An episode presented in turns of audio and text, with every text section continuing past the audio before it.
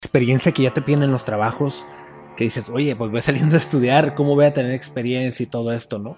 Yo tuve que pausar un poco mi universidad para poderme meter al campo laboral. Estudiar es bueno o es malo. En ocasiones conocemos a alguien que no fue a la escuela y le va súper bien. Hay, un, hay, un, hay un, jardín de niños que a los maestros por hora les pagan 40 pesos. Este mensaje va para todos los padres de familia que nos están viendo, eh, que tienen hijos en escuelas privadas o que están pensando en meterlos en escuelas privadas.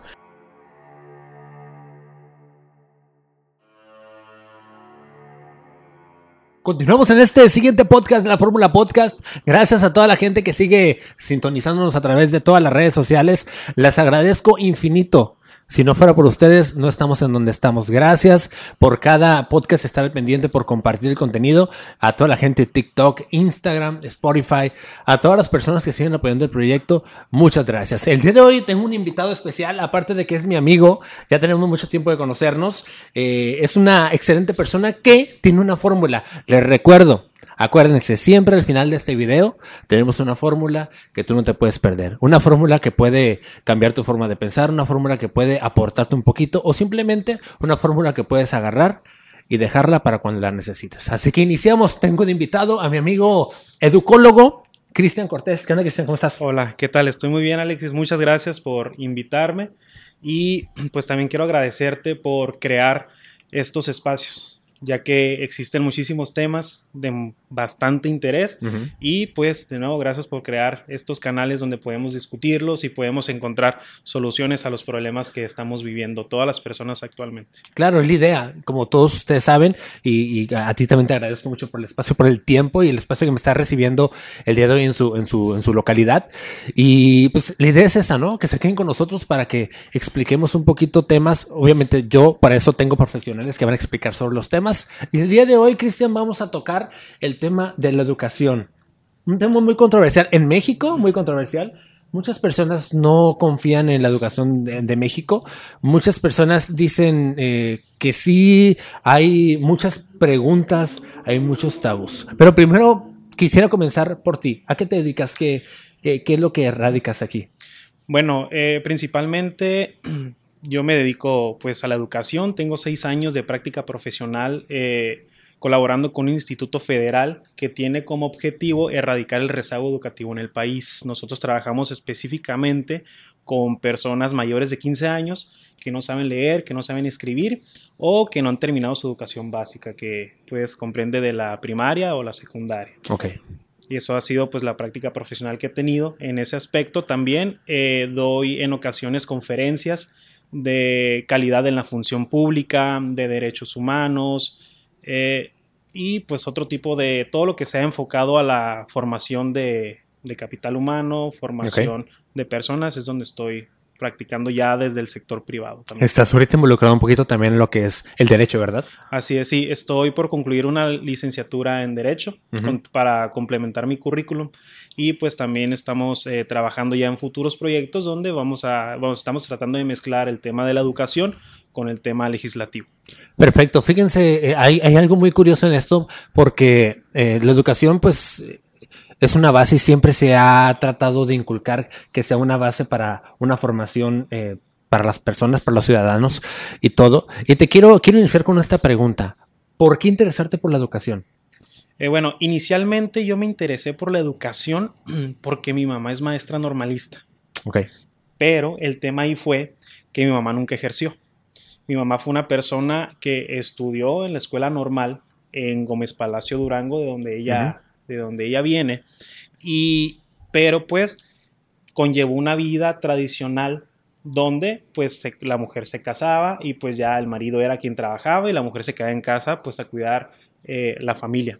Entonces ella nunca tuvo oportunidad de ejercer como maestra y siempre sentí yo que ella se quedó con muchas ganas. ¿Por qué? Porque yo cuando, ella, cuando iba por mí a la escuela siempre me preguntaba, ¿qué hiciste? ¿Cómo lo hiciste? ¿Se te hizo difícil? Ella en parte fue mi maestra. Entonces ahí fue cuando yo noté que ella se quedó con tantas ganas de ser educadora que en cierta forma me transmitió a mí eh, las ganas de enseñar también. Ahora, en ocasiones pasa que los padres quieren que los hijos cumplan los sueños que ellos no pudieron realizar, ¿no? Ok. En este caso no creo que haya sido así. En realidad yo, en mí sí nació algo legítimo respecto a la enseñanza y fue pues por eso que me decidí pues irme por ese, por ese camino y es por eso que me he mantenido también en este canal de, de la educación y sobre todo pues el desarrollo de políticas educativas para las personas que con difícil acceso a ellas. El, el interesarte, el interesarte en que las personas o vaya, platícame tú, ¿cuál es, eh, es tu, tu, fin? ¿Cuál, ¿Cuál es tu meta en esto? ¿Cuál es eh, eh, eso, eso que, te, que te empuja a hacer esto? ¿Qué motivo? Sí, bueno, principalmente soy testigo de la capacidad de transformación que tiene la educación sobre las personas. Imagínate una persona, yéndome por ejemplo al analfabetismo, una persona que lleva 20 años, 25, 30 años sin saber leer, Imagínate la forma en que cambia su vida cuando de repente despierta un día, eh, después de haber pasado por un proceso de alfabetización y por fin puede leer las letras a su alrededor. Para nosotros, nos puede parecer a lo mejor difícil imaginarlo porque para nosotros es algo que tenemos tan normalizado, porque creo que no recordamos nuestra etapa de niñez cuando no sabíamos leer. ¿Tú te acuerdas cuando no sabías leer? No, claro que no. No nos acordamos, entonces para nosotros leer es tan natural, nosotros eh, pasan las letras por nuestros ojos y las desciframos al instante, sin embargo, para una persona que nunca tuvo la oportunidad de aprender a leer o aprender a escribir, le cambia la vida completamente a la hora de, de poder hacerlo. Eso es el tema de, la alfabetización. Ahora, en, el tema de ya de la educación en sí, la educación básica, pues eh, a final de cuentas, eh, terminar la primaria, terminar la secundaria es un logro grande para cualquier persona. Es algo que creo que todos deseamos. Ahora imagínate alcanzar ese objetivo cuando tienes 50 años. Creo que esa emoción y ese objetivo se, triplica, ¿no? La emoción y, pues la gratificación que sienten esas personas con ellas mismas al haberlas concluido. Entonces, por esas circunstancias fue que, fue, de nuevo, fueron mis primeros contactos en el área educativa y fue donde yo decidí quedarme por todo eso, ¿no? Existían, existieron en su momento diferentes caminos, tal vez donde podría irme, pero yo dije, bueno, aquí la verdad es que las personas eh, sí necesitan de esto y, y, fue donde me quedé. Y gracias a eso, pues, es donde yo me he desarrollado y he aprendido y he conocido, pues, diferentes sistemas de educación que se implementan en diferentes países y no solo eh, aplicados a, mi área específica, sino que a todos los niveles educativos, donde también hemos alcanzado a participar en algunos proyectos piloto con algunas otras escuelas. ¿Qué piensas tú de la, de la educación en México? Ok, bueno, es muy interesante y te, bueno, voy a contestar algo de lo que, que preguntaste al principio sobre por qué la educación es un tema tan interesante aquí en nuestro país. El sistema educativo mexicano es de los más grandes del mundo. De los más grandes, ¿eh? Notes esa palabra. Ahora, grande no es sinónimo de bueno. ¿no? Es de los más grandes, es de los más toscos, de los más pesados, pero de los más ineficientes que existen. Entonces, si bien podemos entender que hay un... Eh, trasfondo, un antecedente histórico del por qué la escuela es como es actualmente, y yéndonos más específicos a México, es un tema mm, pues que empatan diferentes temáticas o diferentes razones, empezando por temas religiosos, temas de, sobre todo, cómo se creó nuestra civilización. Recordemos que nosotros somos una civilización colonizada y nosotros traemos arraigados, pues, eh, cuestiones adoctrinales que vienen de hace más de 100 años, ¿no? Y el, la parte negativa de esto es que son ideas que, se han, que han permanecido en el sistema y pues que no van a doc con el mundo actual. Y eso es uno de los pocos, de los tantos problemas, perdón, que tenemos en la, en la educación. La educación pasa ahorita que, que terminamos universidad y ah, un problema muy, muy latente es de que salen los alumnos con teoría y salen los alumnos con mucho conocimiento, pero al momento de querer ya ponerla en práctica, ya es difícil. Aparte de que ojalá me puedas tocar ese tema también de que la, experiencia que ya te piden en los trabajos, que dices, oye, pues voy saliendo a estudiar, ¿cómo voy a tener experiencia y todo esto, no? ¿Qué me puedes comentar de, de este punto? Mira, aquí es algo complicado, te voy a decir por qué. Porque desde hace ya unos 7, 8 años más o menos, anualmente se hacían mesas de trabajo entre las universidades y las industrias más importantes. Voy a, para que sea más fácil para todos, voy a delimitarme aquí a la ciudad. Ok. Ok. Eh, por ejemplo, se juntaban las maquilas con mesas de trabajo del tecnológico, de la UABC, de las ingenierías. Eh, se juntaban, eh, se hacían mesas de trabajo con las escuelas de pedagogía, la Facultad de Ciencias Humanas, con los centros eh, psiquiátricos, con las escuelas privadas, etcétera. ¿Por qué? Porque ellos querían empatar a ver qué es lo que el campo laboral necesita y qué es lo que está, y qué es lo que estamos y cómo estamos nosotros formando a nuestros estudiantes, buscando a ver si había un enlace en lo que el campo laboral necesitaba y lo que estaban aprendiendo los estudiantes en la escuela, buscando que el, que, el académico saliera ya con, los, con las herramientas que el campo laboral les iba a exigir. El problema bueno, viéndolo en esa utopía, en ese escenario perfecto, pues podríamos pensar, no, pues si, hay, si está ese enlace de comunicación, pues entonces el, estudiante pues sí está saliendo con los conocimientos necesarios para competir de inmediato en el campo laboral. Podríamos pensar que eso sucede. Claro, sí. Sin embargo, como tú bien lo comentas, pasa todo lo contrario. Todo lo contrario. Todo lo contrario. ¿Por qué? Porque en ocasiones los programas académicos se vuelven tan estáticos y tan metodológicos que no pueden ir cambiando en función a la sociedad. Recordemos que eh, los campos laborales se van cambiando en función a los cambios sociales. Entonces, si el rubro académico no va evolucionando constantemente como la sociedad, como eh, las exigencias laborales, las exigencias tecnológicas, etcétera, entonces el, nuevo eh, egresado pues está saliendo con cuatro o cinco años de retraso, final de cuentas. Por ejemplo, cuando yo estudié en la UABC, eh, justo cuando yo eh, estaba ya por terminar, hicieron un cambio de plan de estudios. Y entonces en ese momento yo me di cuenta que en el 2016 yo estuve trabajando con un plan de estudios como de, como de 10 años atrás. Ok. O sea, imagínate cuánto no cambió la sociedad del 2002 al 2016, pero yo seguía con la estructura académica o el contenido del 2002. Entonces eso me lleva a mí con un sesgo de 10 años. ¿Me explico? Sí, claro. Entonces eso pasa con todas las universidades, eso está pasando con todas las carreras, de nuevo, porque es muy estático, son muy estáticos los programas educativos en las universidades y más atrás, en la educación básica. En la media superior son tres veces más estáticos que las universidades y es donde pues se planta la semilla del problema y cuando estamos en la universidad pues brotan las flores eh, peores, digámoslo así.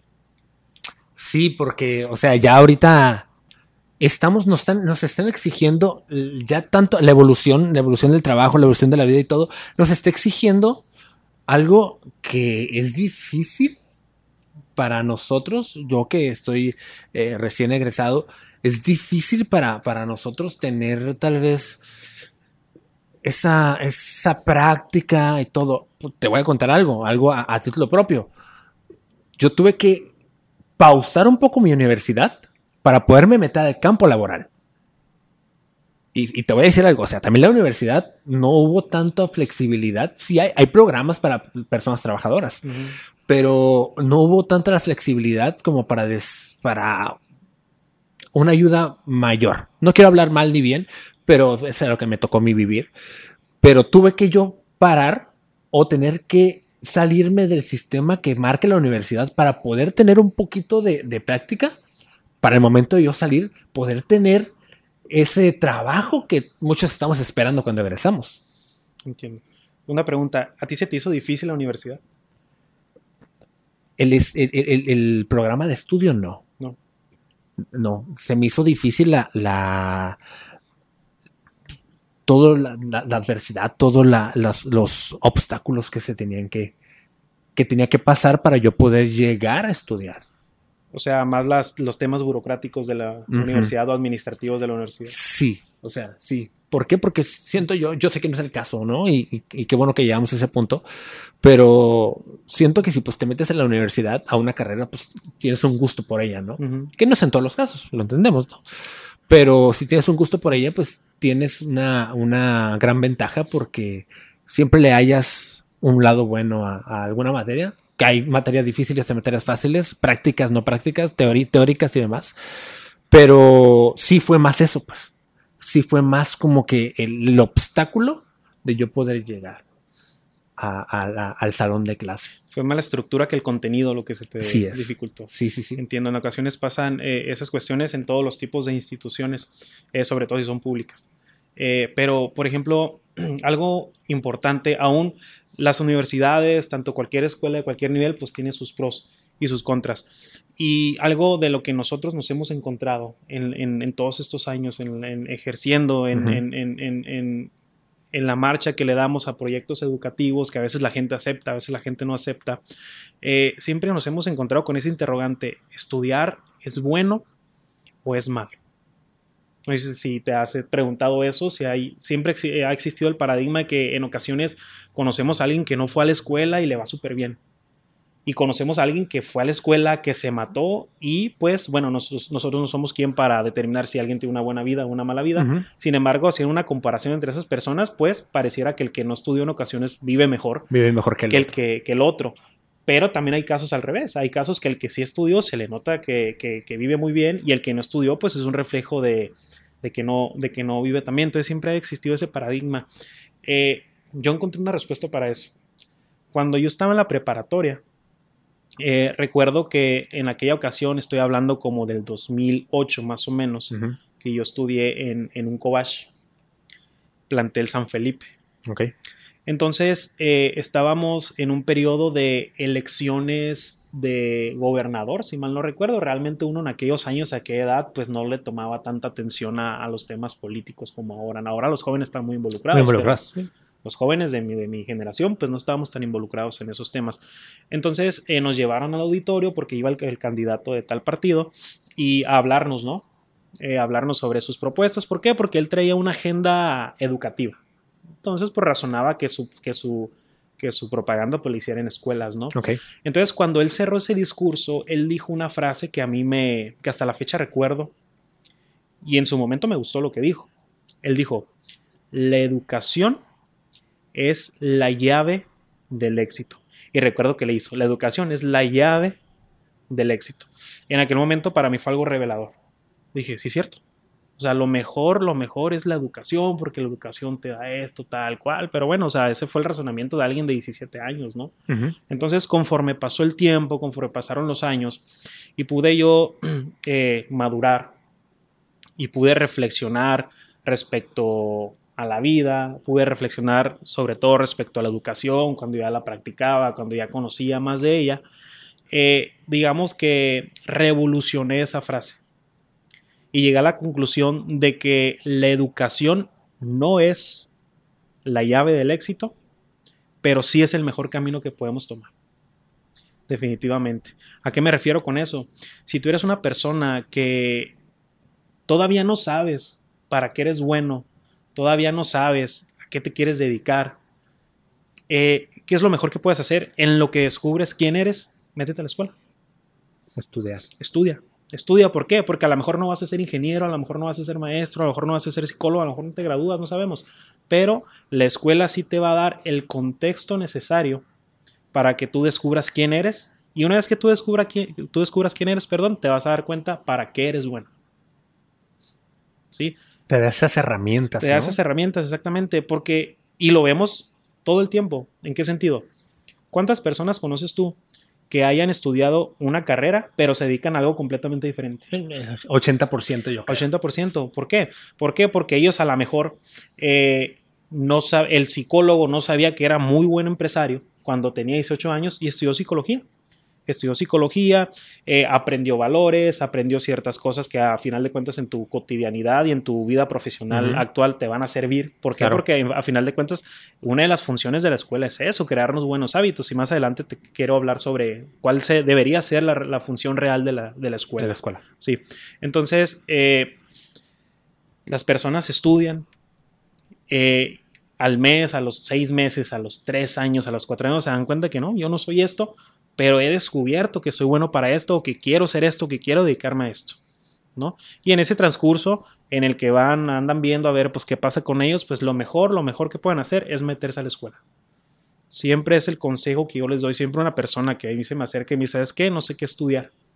Ok, en el marco académico, ¿qué es lo que se te haría más difícil? ¿O qué es lo que crees que no estás seguro si te gusta, pero crees que te gusta. No, pues más o menos esto, porque mi papá es esto y se me hace fácil y más o menos lo conozco. Métete ahí, por lo pronto.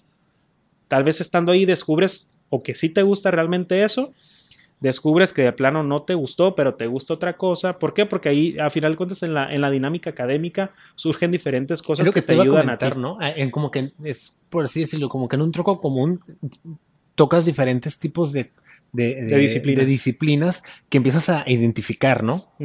Sí, a final de cuentas, en ocasiones habría que revisar la justificación del tronco común. El tronco común en las escuelas, eh, bueno, las escuelas están ubicadas o centralizadas en, en disciplinas similares, ¿no? Las ingenierías con las ingenierías, los de arquitectura con los de diseño, ¿no? Que son, son temas arte- tanto ar- técnico-artísticos, eh, los de humanidades, psicólogos, sociólogos, comunicólogos, etcétera.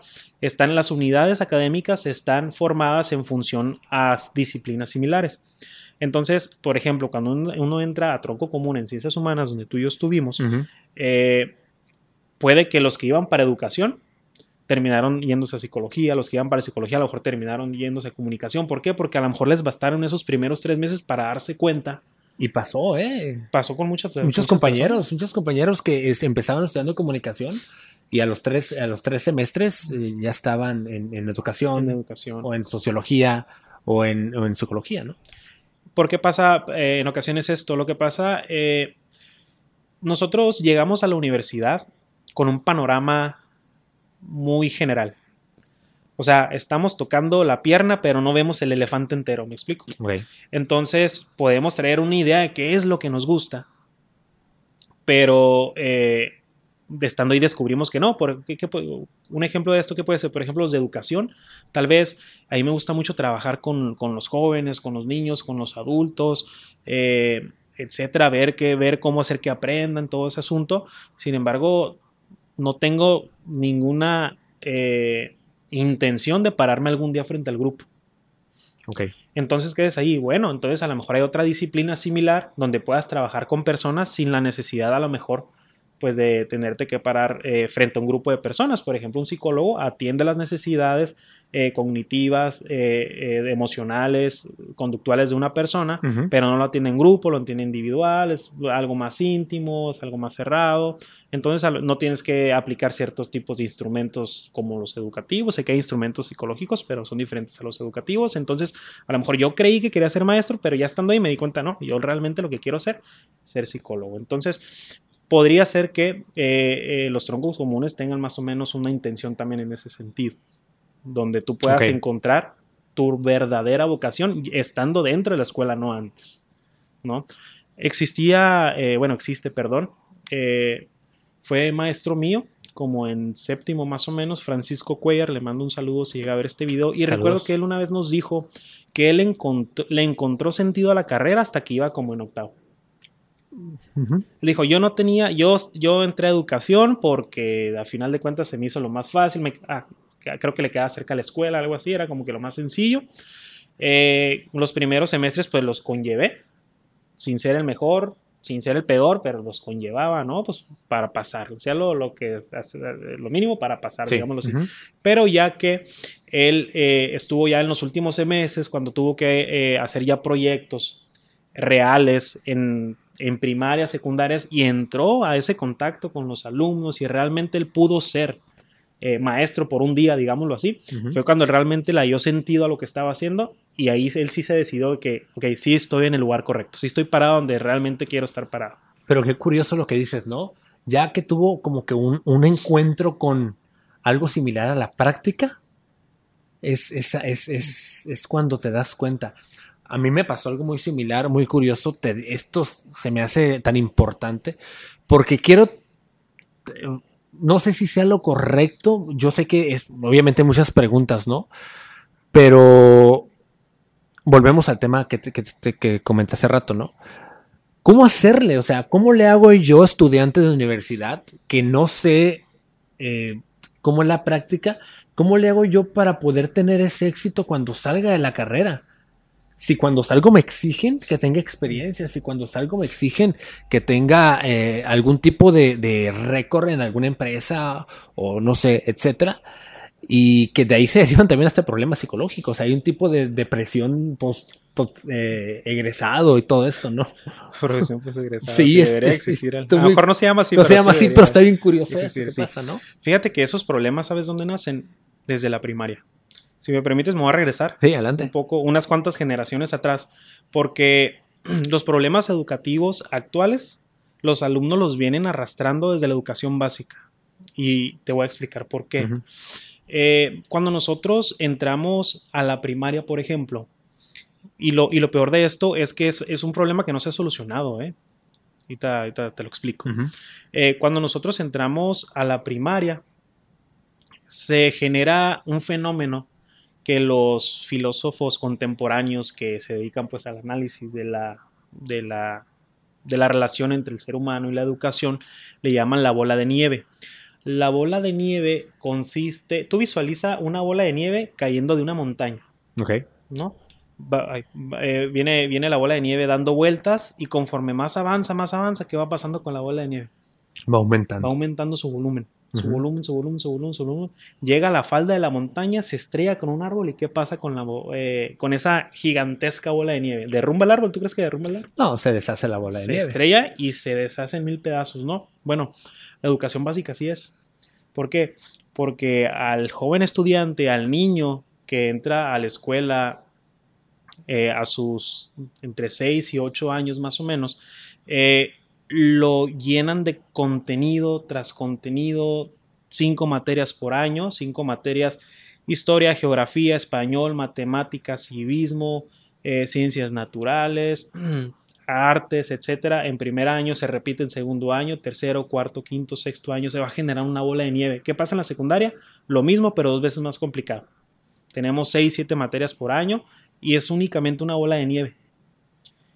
Llega la bola de nieve a la falda de la montaña, o sea, llegamos a la preparatoria y pregunto, ¿sabemos escribir bien?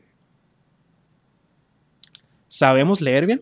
Yo sé que más de una persona que está viendo este podcast se topó en la preparatoria y dijo, ¿de qué me sirvió todo lo que vi en la secundaria si en la preparatoria no? ¿Te acuerdas tú de alguna respuesta o las respuestas que hayas dado, o sea, respuestas porque fue lo que aprendiste, ¿no? Que hayas dado en un examen de cuarto año de ciencias naturales o de historia. Ni idea. ¿No? no. Entonces, no quiero yo ser agresivo y decir que son contenidos eh, inútiles. Al final de cuentas es información muy valiosa que, que, pues que sí, que es importante analizarla, estudiarla. El problema de la estructura escolar es que están dándole esos contenidos en el momento incorrecto. ¿Por qué? La escuela inicialmente lo que debe de enseñar, en lo que se debe de especializar el joven es a dos cosas, bueno, a tres cosas. Eh, la primera es, como ya lo mencioné, a escribir bien. La segunda, a leer bien. Y la tercera, pues eh, que conozca operaciones matemáticas básicas. ¿Con qué me refiero a operaciones matemáticas básicas? Pues que se sepa hacer sumas y que sepa hacer restas, porque a final de cuentas la multiplicación es, suma, es una suma y la, y la división es una resta. ¿sí? Que, que, aprenda a sumar bien y que aprenda a restar bien. ¿Por qué? Porque, por ejemplo, cuando nosotros llegamos a la preparatoria e inclusive a la universidad y no sabemos leer bien, nos encontramos con un problema gigantesco. ¿A qué me refiero con leer bien? Ok, yo puedo tener una hoja de papel y yo puedo descifrar el código, o sea, puedo leerlo. ¿sí? A final de cuentas, las letras son un código que nosotros con el tiempo hemos aprendido a descifrar y sabemos qué significa. Ahora, tú lees un párrafo, ¿lo leíste? Sí, pero ¿lo entendiste? ¿Entendiste lo que dice ahí? A eso se le llama lectura comprensiva. Las personas, eh, la gran mayoría de las personas sabemos leer, pero no comprendemos lo que leemos. Lo que leemos. ¿Ok?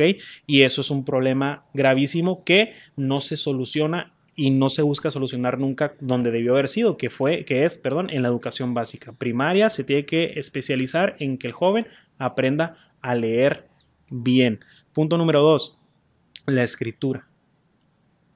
Llegamos a la preparatoria e inclusive a la universidad sin saber escribir. Y fíjate, no me refiero tanto a la escritura estética de las faltas de ortografía. Es importantísimo aprender a escribir sin faltas de ortografía, pero mi, percepción va más enfocada a la capacidad de saberte expresar de manera escrita. ¿Por qué? Porque la forma en que tú escribes es la forma en que tú piensas. Entonces, una persona que no sabe escribir, que no sabe eh, eh, expresarse, es porque no sabe cómo organizar una idea. ¿Me explico? Entonces, si nosotros no le enseñamos, no fomentamos esos ejercicios a los niños desde jóvenes, cómo estructurar una idea, escribe lo que estás pensando. ¿Por qué? Porque así vamos a poder realmente ver quién eres y cómo piensas. ¿no?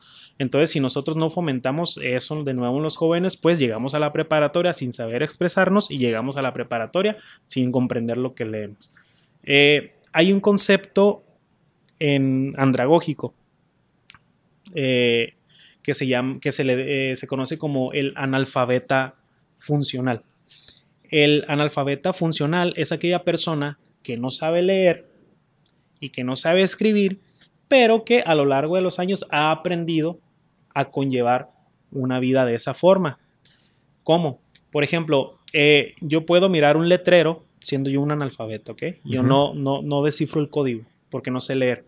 Eh, pero con, con, base a mi experiencia, miré tantas veces que en la puerta unas letras que dicen abierto, yo ya sé que esas, a mí ya me dijeron, ahí dice abierto, no lo descifro, pero los símbolos ya los reconozco. Entonces yo ya sé que cuando miro ese conjunto de símbolos, así como que la letra en triángulo para arriba, dos bolitas, un palito, etcétera, entonces yo ya sé que ahí dice abierto. No lo leo porque no sé leer, no sé cómo son, no sé qué son, cuáles letras son, etcétera, no sé qué sílabas son nada, pero sé que ahí dice abierto. Sé que cuando estoy esperando el camión, por ejemplo, y miro un conjunto de, figuras, que para nosotros sería Ruta 9, Ruta Hidalgo, algo así. No sé leer, no leo que dice Hidalgo, pero sé que dice Hidalgo porque reconozco la figura de las letras. ¿Sí? Es una cuestión ya más de memoria. Ese es un analfabeta funcional, una persona que con base a su experiencia, su día a día, se aprendió eh, eh, cómo se ven las palabras y ya sabe más o menos qué dice. ¿Me explico? Ahora, eh, con base a ese, ese concepto, nosotros creamos un concepto nuevo, que es el alfabeta disfuncional. El alfabeta disfuncional es el que sabe leer, pero que no le sirve de nada su capacidad lectora. ¿Por qué? Porque no lee y porque cuando lee no entiende lo que está leyendo. Creo que el porcentaje es alto. Es altísimo. El porcentaje de alfabetas disfuncionales es mayor que de analfabetas funcionales. Entonces es algo que traemos arrastrando desde educación Que la analfabeta eh, funcional se daba mucho en, tiempos anteriores, ¿no? En nuestros abuelos, así, ¿no? Eh, sí. O sea, era más común. Era más común, sí, obviamente, porque era, había menos acceso a la educación. A la educación y todo esto. De hecho, pues el INEA, el instituto que se encarga de, de, abatir eso, pues nace en los años 80 con esa, con esa misión en específico. O sea, combatir principalmente el, analfabetismo en México. Una política educativa a nivel nacional radical, de las más grandes que ha habido, fue, fue el tema del analfabetismo. Actualmente todavía existe, estamos eh, en el estado, estamos como entre un 3 y 5% de analfabetas. Eh, la mayoría de esos analfabetas, bueno, obviamente por todos los municipios tenemos, pero están concentrados mayormente en áreas agrícolas teníamos el Valle de Mexicali, tenemos los valles de San Quintín, es donde están concentrados los, los mayores números de, analfabetas que tenemos actualmente. Pero bueno, eh, por, por esa imprecisión del sistema educativo en que los jóvenes, bueno, los niños adquieran esas tres herramientas básicas que son, de nuevo, la escritura, la lectura y las operaciones básicas, que, las que no las desarrollan a temprana edad, es por el cual llegamos a la preparatoria con tantos problemas y después esos eh, problemas se heredan hasta la universidad. En ocasiones eh, uno llega a noveno semestre de universidad y aún hay compañeros que se traban a leer. Aún hay compañeros que, que no tienen la capacidad de escribir una idea, ¿no? Que nos siguen diciendo es que no sé cómo decirlo, cosas así, ¿no? Clichés así que, que, en ocasiones se generan. Bueno, esos problemas vienen desde la primaria. ¿Por qué? Porque de nuevo está mal enfocada la educación. Eso, eso que, que, les, que, les, que les menciono, pues se debe practicar en la educación básica. Ya después, en la educación, en la media superior, en la preparatoria, inclusive hasta creo que su nombre nos lo dice, preparatoria. Ahí es donde ya te preparas para los niveles eh, superiores de educación. Es en ese punto, consideramos que es donde ya debemos de trabajar con los alumnos contenidos más específicos, como cuestiones de historia, cuestiones de geografía, etcétera. ¿Por qué? Porque de nuevo, en, la, primaria los cargamos de toda esa información que en la, en la, prepa se ustedes volver a enseñar porque ya no se acordan. No se acuerdan. ¿Por qué?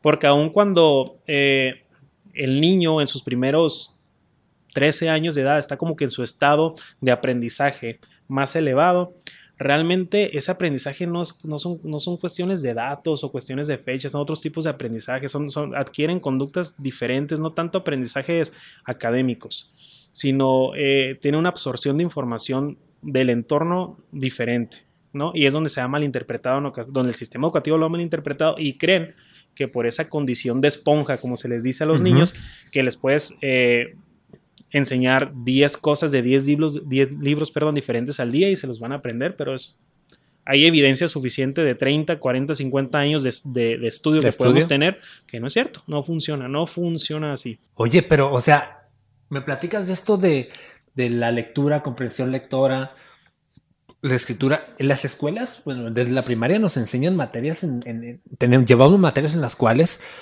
tenemos esa educación, ¿no? Tenemos ese, ese aprendizaje. O, platícame, ¿a qué te refieres eh, con esto que, carece? Sí, bueno, eh, en efecto, eh, en los diferentes niveles, pues sí, si, hay, si hay materias como por ejemplo lectura y redacción en la secundaria, literatura en la preparatoria, donde pues buscan cubrir esta parte del fomento a la lectura y, y a la escritura. El tema está que el hecho de que lo hagan no quiere decir que lo hagan bien. ¿Ok? Ok. Entonces, ¿a qué me refiero con esto? Bueno, un ejemplo interesante es que eh, en las preparatorias, en ocasiones, digamos que el proyecto más importante es que leas un libro, ¿no? Y siempre el 90% de los casos, para las personas que nos escuchan o, a ti, a ver si te suena este título, siempre nos dan a leer eh, Pedro Páramo y el Llano en Llanos. Ah, o, la de... Ya sea Batallas en el Desierto de José Emilio Pacheco. Exactamente. Eh, o, el Don Quijote de la Mancha. Exactamente. ¿Qué tienen de malo estas obras? Bueno, aparentemente nada, son clásicos que todo mundo en su momento debería leer. El tema está que no son libros para un lector inicial. Ok. Ese es el problema. Por ejemplo, eh, Pedro Páramo, eh, una obra escrita hace muchísimas décadas, por ejemplo, tiene palabras muy complicadas de un México antiguo, de un México eh, revolucionario, de un México que de palabras que nosotros no usamos en la actualidad. ¿Sería importante rescatar ese vocabulario? Sí, sí es muy importante, pero no es materia para aprender, para usarla como herramienta de, fomento a la, lectura. Entonces, ¿qué pasa? El joven que está en la preparatoria, en la secundaria, le encargan leer eh, alguna de estas obras, de nuevo hago, eh, quiero recalcar que son obras importantísimas, pero ¿qué hace? La abre, la lee y ¿qué sucede? No entiende las palabras, no entiende el contexto. Entonces llega a la conclusión de que la literatura no le gusta. ¿no? Ese es el problema. La forma correcta de fomentar la lectura debería de ser más individualizada. ¿De qué forma? Darle a la persona eh, lecturas que de inmediato le vayan a parecer interesantes. ¿Por qué? Porque cuando nosotros hablamos de un lector inicial, no importa lo que lea, siempre y cuando lea. Lea. Y, viene ese punto, ¿no? Que eh, maestros me comentaron, yo escuché en clases que me dijeron, ok, lean el libro que ustedes, pero que les guste, que el tema les guste. Yo supongo que es para con esa estrategia de que se por interesen en la lectura, ¿no? Por ejemplo, esa es una, es una estrategia bien aplicada. Ahora, eh, las todas las sagas populares que, existen actualmente hollywoodenses, ¿no? Tenemos, que vienen de libros, tenemos principalmente, tenemos Harry Potter, tenemos Narnia, eh, tenemos Crepúsculo, entre otras series televisivas, ¿ok? Entonces, eh, tan sencillo como eh, entrevistar a nuestros alumnos y preguntarles si conoce alguna de estas películas, si les gusta, si es su favorita, si alguien me dice que sí, les puedes preguntar inclusive, ¿sabías que hay un libro de esta película, créeme que hay personas que no saben que ciertas películas vienen de libros. Entonces ahí es donde nosotros podemos ir, ir, fomentando el interés. ¿Por qué? Porque le decimos, ¿sabes qué? De esta película hay un libro y en el libro vienen más cosas que la película. Que no, que no vienen en la película. ¿A poco no le creo, profe? Te juro que sí. Y lo leen y entonces lo leen con la intención de descubrir las cosas nuevas de que no vieron en la película, de ver cómo se ven sus personajes eh, en palabra escrita, etcétera, pero en segundo plano, sin que ellos se den cuenta, pues están desarrollando la lectura comprensiva. ¿Por qué? Porque están practicando la lectura, están activando el espectro espacial donde nos empezamos a imaginar, etcétera, y entonces en ese sentido nuestra capacidad de razonamiento se une a nuestra al, momento que desciframos el código, pues hay una cohesión con el razonamiento cerebral y es cuando se genera la lectura comprensiva, que es al punto que se debe de llegar en esos niveles que Creo que, creo que el, el, maestro, obviamente comprometido con la educación, trata de dar tal vez un libro que tenga que ver con algún tema filosófico, que tenga que ver con algún tema que pueda dejarles que, que eso lo, te digo, lo respeto y, y por eso te lo comento. Pero pues obviamente yo que estoy iniciando la lectura, pues digo, no, si no voy a comprender, no, no entiendo ni del tema, o sea, ¿cómo, ¿cómo puedo comprender lo que estoy leyendo? Tendría que investigar, yo meterme al internet, qué significa esto, qué significa lo otro, que de hecho muchos maestros lo han dicho, oye, si no conoces una, que es una, a mí se me hace una estrategia muy buena, el no conocer una palabra, ir a buscarla, ¿qué significa? O sea, o por qué viene ahí, o qué contexto tiene la palabra, o no sé, ¿no? Que estaría bien, pero como tú lo comentas, o sea, si yo voy empezando a leer, me ponen un libro una, una, un libro que es escrito muy complicado y pues digo, no, pues sabes que la literatura no es para mí, mejor prefiero ver la película, bye. Exactamente. Entonces, pues ese es un ejemplo de cómo, cómo aun cuando eh, el sistema académico tiene esas intenciones, pues no termina aterrizándolo bien. Ahora, también los maestros están sujetos, aún los buenos maestros, porque todos estos planteamientos son desde una perspectiva general. Claro que en cada uno de los temas que hemos tocado hay, excepciones, claro. pero a final de cuentas siempre el maestro se ve sujeto a la estructura académica. Entonces, a veces el programa educativo en específico no te permite que, que que desarrolle, que bueno, que tomes tanto tiempo para una actividad como para leer un libro completo, para hacer un análisis completo, etcétera.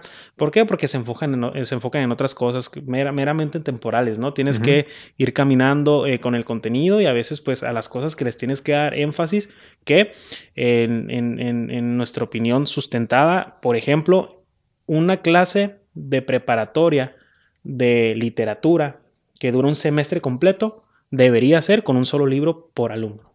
No te metas en otros, en otros temas. Que un solo semestre sea leer un libro. O los libros que, te alcance, que el alumno alcance a leer. Libros eh, que el alumno lea, que se determine el tiempo o, tiempos para los capítulos y que el alumno te platique qué, de qué se trató, qué, fue lo que entendió, qué sintió, cuáles fueron los fenómenos que él, que, él, que, él, que él experimentó a través de esa lectura. ¿Por qué? Porque de esa forma tú, eh, además de fomentar, pues también guías en la lectura a las personas. Entonces, cuando tú haces esos procedimientos, eh, va a llegar el momento en que ese alumno va a estar en la universidad, le van a encargar leer algo que de plano no le gusta, pero como él ya tiene adiestrada la, lectura eh, eh, comprensiva, pues entonces a la primera lo va a entender. Y eso es lo importante, que las personas podamos entender lo que estamos leyendo. ¿Por qué? Porque la incomprensión lectora hay que hacer énfasis aquí, es la causante del 90% de los problemas educativos a nivel superior.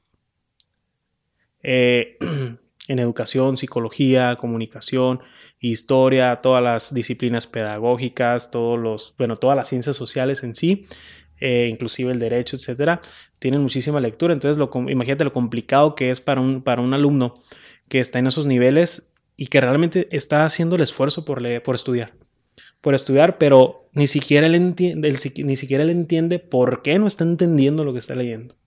¿Qué me puedes platicar sobre ahorita me, me dices que muchos maestros quieren ser buenos en su trabajo, quieren enseñar correctamente y tienen esas estrategias, pero el tiempo los limita a no poder llevar a cabo todas las estrategias para poder llegar al punto.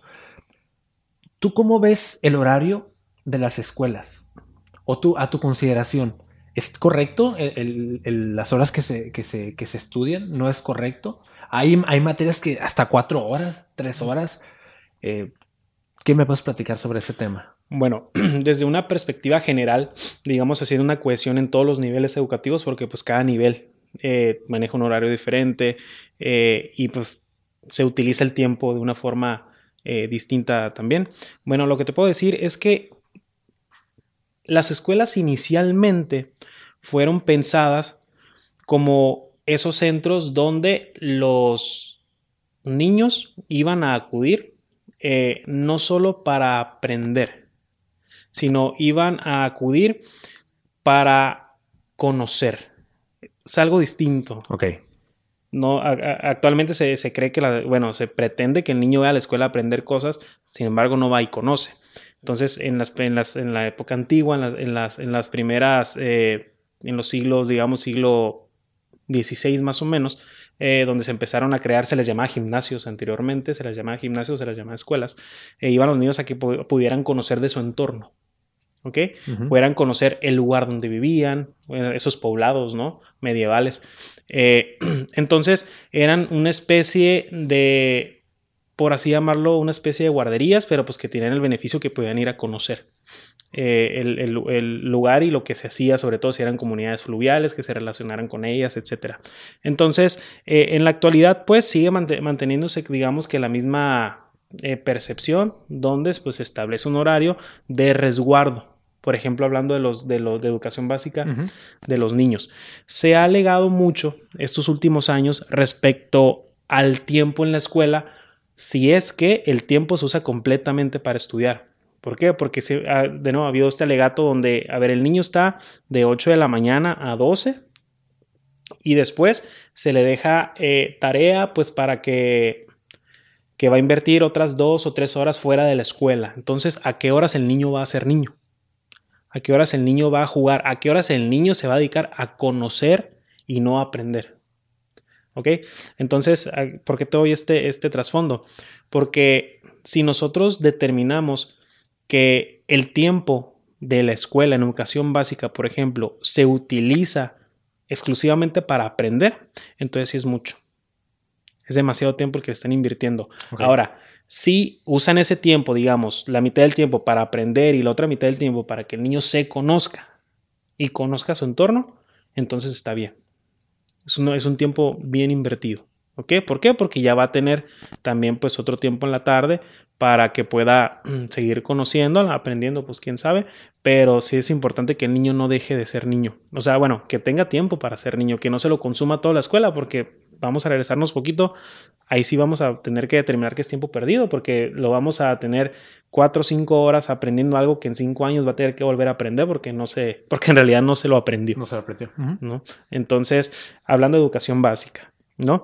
Eh, actualmente eh, hay una, un conflicto con el tema de la escuela de tiempo completo. De tiempo completo, así es, por eso le pregunto. Sí, la escuela de tiempo completo. Eh, es importante saber entender y darle esta perspectiva, darle este punto a la escuela. Se lo tenemos que dar.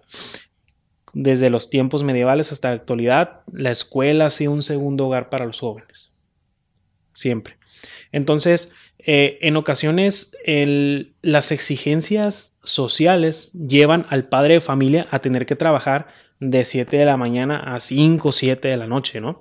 Entonces, si el joven sale de la escuela a las 12 del mediodía, a la 1 de la tarde, y ese joven no tiene a otro lugar a dónde ir, digamos que no tiene, no puede ir con la abuela, no puede ir con la tía, ¿a dónde tiene que ir? Pues ni modo, a su casa, pero el papá sale hasta las 6, 7, la mamá sale hasta las 6, 7, porque en la actualidad, bueno, pues en la mayoría de los hogares se trabaja eh, ambos padres de familia, ¿ok? Entonces, eh, sí existe pues ahí la posibilidad de que el joven durante un tiempo, un lapso de unas 2, 3, 4 horas pueda estar en un entorno no seguro. Un entorno no seguro nos referimos a su círculo, eh, su segundo círculo, que sería, digamos, su colonia, su lugar donde vive, que puede ser tal vez un lugar peligroso o un lugar donde basten 2, 3 horas para poder, para que ese niño aprenda cosas negativas de otras personas o no directamente de otras personas, sino de otras situaciones donde los padres estén desapegados de él, no intencionalmente, no porque no quieran estar, sino que de nuevo las condiciones sociales lo, nos hacen alejarnos a veces de los hijos por el tema del trabajo, de otras ocupaciones y no podemos ir contra ellas. ¿Por qué? Porque es necesario seguirlas pues, para poder eh, dotar a nuestros hijos de sus necesidades más básicas. Entonces, en ese sentido, la escuela a tiempo completo sí es muy útil. Es muy útil, ¿por qué? Porque por lo menos podemos retener en un lugar seguro a los, a los, a los, a los jóvenes por más tiempo. Ahora, yo trabajé en una escuela de tiempo completo en el 2019. trabajé un ciclo como maestro de ajedrez. Entonces, eh, era, digamos, una actividad eh, extracurricular, pues para rellenar el tiempo, ¿no? Que iban a estar los estudiantes ahí, podían elegir estar conmigo en ajedrez, podían estar con otro maestro en música, había otro, había otro taller como de desarrollo de negocios, estaba muy interesante, era en una secundaria. Entonces, pues ahí tú miras esa dinámica realmente de que el niño, el joven se quedaba ahí, les daban de comer, o sea, eran atendidos como, como te atienden cuando llegas a tu casa, ¿no? ¿Qué pasa cuando llegas a tu casa de la escuela? No, pues tu mamá te dice, ah, siéntate a comer. A comer y todo esto. Etcétera, ¿no? Cuando están ahí. Eh, entonces la dinámica era la misma. O sea, se terminaban las clases regulares, le dábamos salida a los alumnos eh, que, que, permanecían en el tiempo regular y se quedaban los de tiempo extendido y ya se integraban a los diferentes talleres que o teníamos sea, nada más. Ah, el, el, tiempo completo o el tiempo excedente que, que se le daba era simplemente extracurricular. No tiene nada, nada que ver con, con, materias obligatorias, vaya, ¿no? No, no, con el esquema, con el esquema eh, regular no, porque, porque ese beneficio no lo, no, lo, no lo toman todos los niños. Entonces, como todos los estudiantes no toman el beneficio del tiempo completo, pues no puedes tú en el tiempo completo dar contenido de, de su esquema escolar, pues. ¿Por qué? Porque eso sería injusto. Eso sería una desventaja. Sería obligarlo a quedarse cuando no necesitaría quedarse, ¿no? Sería una desventaja, ¿no? Eso eran, eran actividades extracurriculares. Entonces, pues ya a los niños se quedaban a las 3, 4, 5 de la tarde, a final de cuentas, dependiendo de las necesidades de, de pues, de la familia, la familia. Del núcleo familiar. De nuevo, creo que el, el, tiempo completo debería permanecer. ¿Tiempo completo? Eh, ¿Qué horario es específicamente? Específicamente, creo que es hasta las 5 de la tarde. Podría haber variaciones dependiendo de la escuela, pero creo que en la regla de operación está entre 4 y 5 de la tarde más o menos, que estamos hablando de que ya son 3 horas más. Entonces, pues ya es un tiempo considerable. Es un tiempo, fíjate, son 3 horas, pero de nuevo, 3 horas bastan para librar a alguien de un accidente, por ejemplo. Claro, definitivamente. Sí. Entonces, eh, echaron para atrás la política esa porque en realidad no hubo un sustento del por qué lo iban a quitar. O sea, a final de cuentas, la permanencia del tiempo completo era más beneficioso que el que lo quitaran. Entonces, pues esperemos que se mantenga así, esperemos que no le sigan quitando esas cuestiones necesarias a las escuelas, porque de nuevo, las escuelas son, y hay que entenderlo y hay que reconocerlo así, las escuelas sí son el segundo hogar de los niños. Eh, cuando en ocasiones has escuchado cuando dicen la educación se da en casa, etcétera. Bueno, pues sí, preferentemente la educación se recibe en casa. Recordemos que nuestro núcleo, familiar es el núcleo principal del desarrollo de cualquier humano. Sin embargo, cuando un niño no está en un círculo sano, en un núcleo que le fomente buenos valores, buenos hábitos, no le podemos dar una segunda oportunidad. O sea, yo lo damos por perdido, ¿verdad? Ahí es donde entra la escuela. La escuela es, es, esa segunda oportunidad que los niños tienen cuando en su casa no tienen un buen ambiente de aprendizaje. Y es por eso que la verdad los, los maestros tienen una responsabilidad gigante. Eh, grandísima, ¿no? Grandísima, sí. Eh, el tema de los maestros también es un tema muy, muy, muy controvertido, ¿no? Sí. Pero ahorita vamos desde este enfoque de que la responsabilidad del maestro es gigante. ¿Por qué? Porque en ellos recae la responsabilidad de poder eh, subsanar esa falta de atención que el niño puede estar teniendo en su casa. ¿Tú crees que todos los maestros tengan este pensamiento que me estás diciendo? Definitivamente no. Te voy a explicar algo. Eh, digamos en la escuela normal, en las, digamos las primarias, pues vienen de las escuelas eh, normales, ¿no? Son eh, profesionales normalistas. vamos a hacer este ejercicio. Digamos que esta, este año van a graduarse 10 maestros normalistas de primaria. ¿Cuántos de esos 10 maestros normalistas crees tú que vienen con la mentalidad de estoy estudiando para ser el mejor maestro de primaria que hay y poder ayudar eh, en todas las necesidades que estos niños tengan y poder ayudar a mi sociedad, a mi país, etcétera? ¿Cuántos crees tú que traigan esa mentalidad? Pues eh, si nos vamos por el gusto o por, la pasión, la, esta, ¿cómo se le llama? Pues sí, la pasión, vocación perdón. Yo creo que pues, de 10, 8. 8, ok. Los otros dos, lo que vienen pensando durante toda su carrera es que quieren terminar para ser maestros normalistas, tener una base eh, en una primaria y cobijarse con el manto sindical. Ok. Entonces, ¿qué va a pasar con los 40, los 60 alumnos que van a tener esos dos maestros? Sí, pues sí, van a tener esa, esa, el maestro les va a transmitir ese pensamiento, ¿no? Les va a transmitir ese, esa forma de, llevar la educación o de ver la, vida, no sé. Sí, eh, uno de los grandes problemas, ya yéndonos específicamente con los maestros, porque en ocasiones le echamos la culpa al sistema de todo, ¿no? Pero el sistema está... Que es lo más fácil, ¿no? sí, es lo más, lo más general, lo más fácil, lo más rápido, digámoslo así. Pero el sistema está constituido por diferentes elementos. Uno de esos elementos, pues, es toda la, la, banca docente. Eh, entonces, desde hace muchísimos años, el sindicato de maestros dejó de verse a sí mismo como los educadores de México y se convirtieron en una fuerza de choque político únicamente. Entonces, eso se traduce o impactó directamente en la calidad de atención que los niños están recibiendo. Es facilísimo identificar un maestro de ese tipo porque son los famosos maestros barcos, ¿no? Sí, maestros barcos. ¿Sabías tú? Te voy a dar un dato, como dicen los, los politólogos nacionales, ¿no? Te voy a dar un dato duro. El 12% de la, de la matrícula docente, el 12% de la nómina docente en el país son maestros de protesta. Son personas que tienen base en el sistema educativo, pero nunca en su vida han puesto un pie eh, frente a un salón de clases. Lo que ellos hacen es, son protestantes. Son personas que se les paga como, como si fueran maestros, tienen una carrera magisterial en papel, pero, pero son las personas que ves en las marchas. Son marchistas profesionales, así les dice, ya me acordé. ¿Por qué? Porque de nuevo, porque el sindicato de, de maestros pues dejó de ser un sindicato de maestros, se convirtió en un sindicato eh, golpista.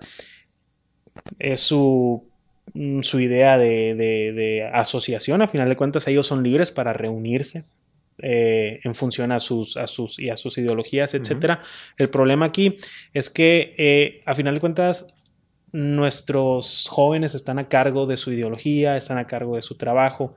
Entonces es algo muy delicado dejar a, a un grupo de niños, de 30 de niños, perdón, a manos de una persona que no tiene una verdadera vocación de enseñanza y que está ahí pues con otras razones totalmente ajenas a enseñar meramente a los, a los niños y eso pues es, es otro de los tantos problemas. Otro tipo de... tienen conflicto de intereses, ¿no? Tienen otro tipo de intereses.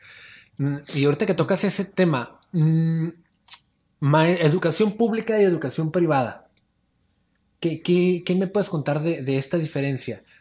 ¿Por qué te lo platico. Porque como padres de familia muchas veces se piensa que por meterlo a una, a una escuela privada va a tener mejor educación que en una escuela pública. ¿Qué diferencia hay? ¿Qué me puedes platicar de este tema? Ok, sí hay una diferencia enorme. Voy a generalizar. ¿Por qué? Porque pues sí hay, sí hay eh, variantes dependiendo del nivel académico, ¿no? Dependiendo de ese nivel básico, etcétera. Pero a final de cuentas tienen muchas similitudes, así que creo que sí puedo generalizar. Bueno, este mensaje va para todos los padres de familia que nos están viendo, eh, que tienen hijos en escuelas privadas o que están pensando en meterlos en escuelas privadas. Está muchísimo mejor una escuela pública. Y les voy a decir por qué. Eh, tú trabajas mejor cuando te pagan bien o cuando te pagan mal. Pues cuando te pagan bien, ¿no? Cuando te pagan bien, ¿no? Es algo sencillo de, reflexionar. Bueno, ¿qué es lo que pasa con las escuelas privadas? Las escuelas privadas tienen un esquema laboral pésimo. Si tú te fijas en Facebook, diario, todas las universidades privadas están buscando personal. Siempre hay búsqueda de, me urge maestro para matemáticas, biología, etcétera, etcétera. Uno se pregunta por qué. Bueno, eh, las universidades privadas que no son escuelas, son realmente empresas que ofrecen servicio de educación, eh, no ofrecen condiciones laborales a sus maestros. Los maestros eh, en escuelas privadas pues van meramente por pago por hora, que es un pago mínimo por hora, no tienen prestaciones laborales, no tienen seguro, eh, no tienen mm, antigüedad, no tienen ningún tipo de prestación, ni aguinaldo, bonos, absolutamente nada. Entonces es por eso que son muy inestables los maestros en escuelas privadas. Ahora, te puede llegar un muy buen profesionista, un muy buen profesor en una escuela privada, pero ¿qué va a pasar? Te va a aguantar dos, tres semanas. Se va a ir y entonces llega otro, eh, buen profesor, dice, ah, bueno, vamos viendo cómo lo hacemos y igual y sí, que me gustaría trabajar con los niños, etcétera. Te aguanta dos semanas nada más y se sale, ¿no? Llega el punto en que las escuelas privadas, pues, tienen que conformarse con lo que hay en el mercado laboral que, que vayan a querer trabajar con ellos y en ocasiones es el momento en que llegan los malos maestros. ¿Sí? ¿Por qué? Porque el desempleo a veces es, es, un, es, un, es un indicador de que a lo mejor no eres un buen profesionista. ¿no? Entonces, ¿qué es lo que, a diferencia de las escuelas públicas? Pues las escuelas públicas, en realidad, pues los maestros sí tienen buenas prestaciones, si es un empleo bien pagado, si es un empleo que cuidan, y eso, pues, sí te da cierta ventaja, sí te convierte, pues, el mejor. Eh, prestador de servicios, no digamos maestro, sino te convierte en el mejor trabajador. En ese sentido, las escuelas privadas tienen muchísimos problemas. Allá en por la calle Granada, hay un, hay un, hay un, jardín de niños que a los maestros por hora les pagan 40 pesos. ¿Qué calidad de servicio vas a dar tú?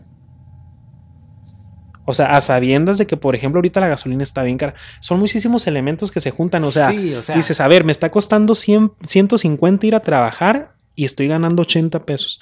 Entonces, son cuestiones que a final de cuentas sí contaminan un poco la práctica docente, ¿no? Y son una de las cuestiones, pues, que eh, perjudican mucho a que en las escuelas privadas se den se dé buena atención. Ahora hay excepciones, por ejemplo, yo mi carrera de derecho la estoy estudiando en una escuela privada.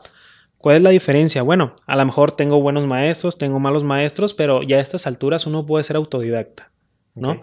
A estas alturas una persona un profesional que está estudiando, una persona ya adulta, ya estudia porque quiere estudiar, ¿sí? Y un mal profesor no va a ser eh, la variable principal de que va, para que tú seas un buen o mal estudiante o que aprendas o no aprendas. Uno a estas alturas, pues ya si algo le interesa, eh, autónomamente investiga y aprende por sí solo, ¿no?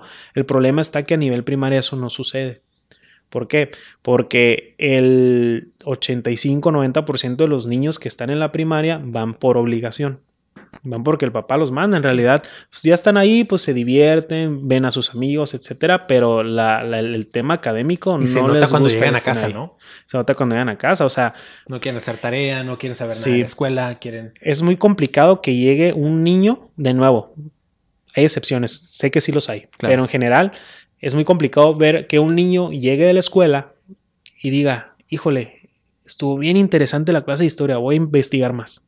Eso nosotros de adultos sí lo hacemos, pero un niño no lo hace. Entonces todo, todo el tema académico queda en el salón de clases, ¿no? Entonces ahí es donde la mala praxis de los maestros, mal atendidos por las instituciones privadas, es donde pues se ven afectados los, los alumnos y con base a esa percepción, eh, yo sí afirmo que las escuelas públicas son mejores que las privadas. Punto importante y qué bueno que, sacamos este punto porque hemos estado en un pensamiento erróneo ahorita con lo que estás diciendo porque pues es lo que hacen las personas que tienen, la verdad, las personas que tienen la manera económica de poder meter a su hijo a un colegio, a una institución privada, lo hacen por todo este... Es que muchas personas pensamos a veces que porque cueste más, es bueno, ¿no? Sí, mira, una característica de una sociedad subdesarrollada es la creencia de que lo bueno es caro. Cuando en las sociedades eh, desarrolladas realmente, que me refiero específicamente a las europeas, ni siquiera me refiero a las, a de América, sino más a las, a a las europeas, eh, al final de cuentas, ellos no tienen la percepción de costo de un buen servicio porque ellos siempre han tenido un buen servicio. Entonces, como bien lo dices, nosotros tenemos esa percepción de que si es caro es bueno en la educación, en la salud, eh, en esos elementos, pues ese principio no aplica realmente. Lo mejor es lo, pues meramente lo público. Ahora, tenemos también nosotros problemas como sociedad, donde muy malamente lo tengo que plantear así, creemos que tener a nuestros hijos o nosotros mismos asistir a una escuela pública es símbolo de pobreza. De pobreza. Y tenemos tan mal estigmatizada la pobreza que hacemos lo imposible para tener a nuestros hijos en una escuela privada cuando la escuela privada en ocasiones es lo peor que le podemos hacer a su desarrollo académico. Eh, vivimos en una, en una sociedad tan equivocada también, donde tenemos la percepción de que andar en transporte público es un símbolo de pobreza. Cuando en los países desarrollados casi nadie tiene carro. Andan en transporte público precisamente no es un transporte público igual al nuestro. No, las condiciones son distintas. ¿no? sí, exactamente. Como son distintas. ¿no? que allá tienen un excelente servicio en muchos aspectos, ¿no? Exactamente. Pero a final de cuentas, aquí nosotros caminar y eres pobre. No tienes carro, uy, eres pobre. Andas en camión, ah, eres pobre. Y ser pobre para nosotros es malo. Entonces, eh, lo mismo pasa con las escuelas. Ese, ese, ese pensamiento contamina muchísimas más áreas y hasta llegar al punto en que, por ejemplo, ir al centro de salud es de pobres, o sea, es malo. Que tu hijo vaya a la primaria, pues de tu colonia, que está feita, pues a lo mejor sí, pero es de pobres, es malo. Pero créanme que en ese sentido, pues lo feo no tiene nada que ver con, la calidad. Eh, entonces, mm, les pido, les pedimos, voy a hablar por ti, Adelante. Eh, que en los temas académicos vayan más allá de, de la vista, ¿no? Que vayan más allá de esa institución con un nombre en inglés o un nombre en francés o en alemán que tienen sí, que ahorita ya como tú lo comentas, un punto importante que comentaste ahorita, universidades no son universidades, o sea, ahorita lo comentaste. Son, empresas. Son empresas, son prestadores de servicios. De servicios académicos. Y es impresionante, o sea, yo ahorita me quedé de A4 porque dije, oye, ¿qué onda con esto que estás diciendo? Sí, así lo es. Algo impresionante y qué bueno que, que, que, lo comentas para que, para que pues, lo, lo, lo, sepan y que ojalá que maestros nos estén escuchando y que opinen y todos los que tengan algún tipo de opinión, ya sea a favor o en contra, déjenlo en caja de los comentarios, ya saben que son recibidos, bien recibidos todos los comentarios, todo lo que tenga que ver con retroalimentación. Y también para aclarar que no todo lo que has dicho pues tiene eh, un valor específico. O sea, hay muchas cosas generales, hay excepciones en todos lados. Sí, sí, y tampoco no es con una connotación negativa. Como lo dije, yo estoy estudiando actualmente eh, Derecho en una universidad pública y cualquier persona que logre una educación en cualquier nivel, en una escuela privada, felicidades. Sigue adelante, vuelve, sigue estudiando, haz lo que tú, lo que, quieras. También tiene que ver el alumno, claro, ¿no? Sí, tiene, que, ver mucho el alumno. casa tiene mucho que ver todo, ¿no? Que sí. es todo. Pero ya cuando me pides comparar, Sí, la privada, la, perdón, la, pública, definitivamente. Sí, sin pensarlo mucho. Perfecto, pues bueno, ya para no extendernos más porque no queremos aburrirlos, me gustaría, Cristian, que en otra, en otra, en otra ocasión tengamos otro podcast para poder platicar otros temas para no eh, ahorita no tratar de tratar de que se queden con esta información y ya no, no darle con más. Pero gracias, te agradezco un chorro por tu, por tu información, te agradezco mucho por el tiempo, por el espacio. Y quiero cerrar, quiero cerrar con, con la pregunta, con la fórmula que, que, yo estoy esperando, porque toda esta información que has dado ha sido súper valiosa, importantísima. Pero tú como profesional, ¿cuál ha sido tu fórmula para poder eh, seguir eh, en esto que estás haciendo? Bueno, creo que la característica principal en la cual me ha permitido permanecer donde estoy y seguir pues seguir avanzando poco a poco, pero pues es un avance. Eh, creo que es porque siempre he sido muy crítico. ¿sí?